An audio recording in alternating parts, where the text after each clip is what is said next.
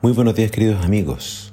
Hoy en Primero Dios te invito a que juntos leamos Hebreos capítulo 11. Dice así la palabra de Dios.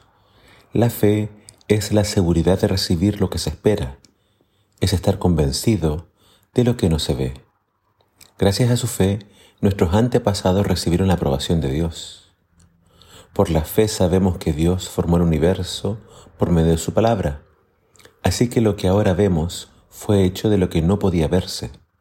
Por la fe, Abel ofreció a Dios un sacrificio mejor que el de Caín, y por eso Dios lo declaró justo y aceptó su ofrenda.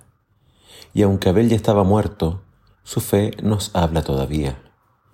Por la fe Enoc fue llevado de este mundo sin que experimentara la muerte, y no lo encontraron porque Dios se lo llevó.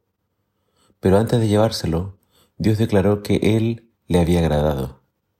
Sin fe es imposible agradar a Dios. El que quiera acercarse a Dios debe creer que existe y que premia a los que sinceramente lo buscan. Por la fe Noé cuando se le avisó lo que ocurriría, pero que todavía no podía verse, obedeció y construyó un barco para salvar a su familia. Por esa fe condenó al mundo y fue heredero de la justicia que viene por la fe. Por la fe, Abraham, cuando fue llamado para ir al lugar que iba a recibir como herencia, obedeció y salió sin saber a dónde iba. Por la fe vivió como extranjero en la tierra prometida. Vivió en tiendas de campaña, lo mismo que Isaac y Jacob, que también eran herederos de la misma promesa. Porque Abraham esperaba la ciudad que tiene cimientos firmes, la que Dios ha planeado y construido. Por la fe Abraham a pesar de ser demasiado viejo y de que Sara no podía tener hijos, recibió fuerzas para tener hijos, porque confió en que Dios cumpliría la promesa que le había hecho.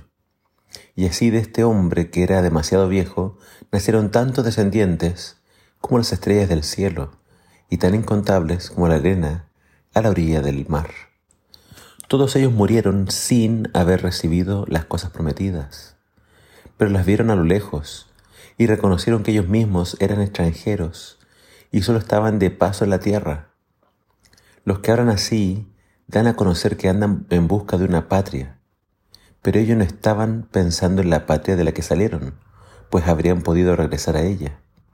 Deseaban más bien una patria mejor, es decir, la celestial. Por eso Dios no se avergonzó de llamarse el Dios de ellos y les preparó una ciudad. Por la fe Abraham, que había recibido las promesas, cuando fue puesto a prueba ofreció Isaac, su único hijo, a pesar de que Dios le había dicho, por medio de Isaac tendrás muchos descendientes. Abraham creía que Dios tiene poder hasta para resucitar a los muertos. Por eso fue como si recobrara a Isaac de entre los muertos. Por la fe Moisés, ya siendo adulto, no quiso que lo llamaran hijo de la hija de Faraón, prefirió que lo maltrataran junto con el pueblo antes que disfrutar de los placeres temporales del pecado. Consideró que era mejor sufrir la vergüenza por causa del Mesías que disfrutar de los tesoros de Egipto, porque tenía la mirada puesta en la recompensa. Por la fe salió de Egipto sin tenerle miedo al enojo del faraón, y se mantuvo firme, como si estuviera viendo al invisible. Por la fe los israelitas cruzaron el Mar Rojo por tierra seca, y cuando los egipcios quisieron cruzarlo, se ahogaron. Por la fe cayeron las murallas de Jericó, después de que los israelitas marcharan alrededor de ella siete días. ¿Qué más tengo que decir? Me faltaría tiempo para hablar de la fe de Gedeón, Barak, Sansón, Jefté, David, Samuel y de todos los profetas. Ellos, por la fe, conquistaron reinos, hicieron justicia y recibieron lo que se les prometió. Cerraron bocas de leones, apagaron grandes fuegos y escaparon del filo de la espada. Sacaron fuerzas de la debilidad y llegaron a ser tan poderosos en la guerra que hicieron huir a los ejércitos extranjeros. Todos sufrieron burlas y azotes y hasta los encadenaron y encarcelaron. Algunos fueron apedreados, cortados con una sierra por la mitad, asesinados con espada. Otros anduvieron fugitivos de un lugar a otro, vestidos con pieles de oveja y de cabra pasando necesidades, afligidos y maltratados. A estos que anduvieron sin rumbo por desiertos y montañas, por cuevas y cavernas, el mundo no los merecía. Y aunque todos fueron aprobados por su fe, ninguno de ellos vio el cumplimiento de la promesa. Es que Dios tenía preparado algo mejor. Los perfeccionará a ellos cuando nosotros también lo seamos. Este capítulo nos habla enteramente de la, de la fe.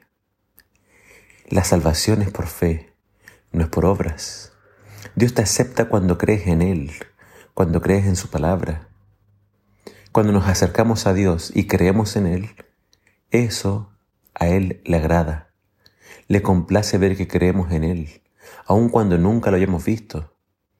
Pero este capítulo nos demuestra que la fe siempre va acompañada de las obras. La fe y las obras van juntas. La fe se demuestra en nuestras acciones. Todos estos grandes héroes de la fe hicieron grandes cosas mediante su fe en Dios. Su fe no estaba en ellos mismos, no confiaban en sus propias fuerzas, ni sabiduría, ni coraje, pero su fe en Dios les daba la fuerza para hacer todo tipo de proezas. Pero el punto principal del capítulo de hoy está en la actitud de, muchos de ellos. Estaban en la tierra prometida, pero vivían en ella como si fueran extranjeros. Vivían en carpas. No construyeron una ciudad, porque esperaban una ciudad mejor. Estaban esperando la Canaán celestial, la ciudad que Dios está preparando. Mi querido amigo, mi querida amiga, este no es nuestro hogar. Estamos aquí de paso. No pongas todas tus energías y esperanzas en esta tierra. Pon tu corazón y tus energías en la Canaán celestial. Otro punto muy importante. El autor nos dice que a pesar de tener muchísima fe y un excelente testimonio, todos estos héroes de la fe no alcanzaron lo prometido. Es decir, todos están durmiendo, esperando el día de la redención. Cuando Cristo venga por segunda vez, entonces recibirán su corona, su recompensa, su vida eterna. Cuando Cristo venga, se levantarán de la tumba para recibir el premio, ir a vivir a la ciudad de Dios. Creer que la persona al morir se va inmediatamente al cielo a disfrutar de lo que Dios está preparando para los suyos, no está en armonía con el mensaje bíblico. Todos están durmiendo y todos seremos perfeccionados juntos. Cuando Cristo venga, iremos juntos al cielo. ¿Tienes fe? ¿Te gustaría tener más fe? ¿Te gustaría agradar a Dios? Que el Señor te bendiga.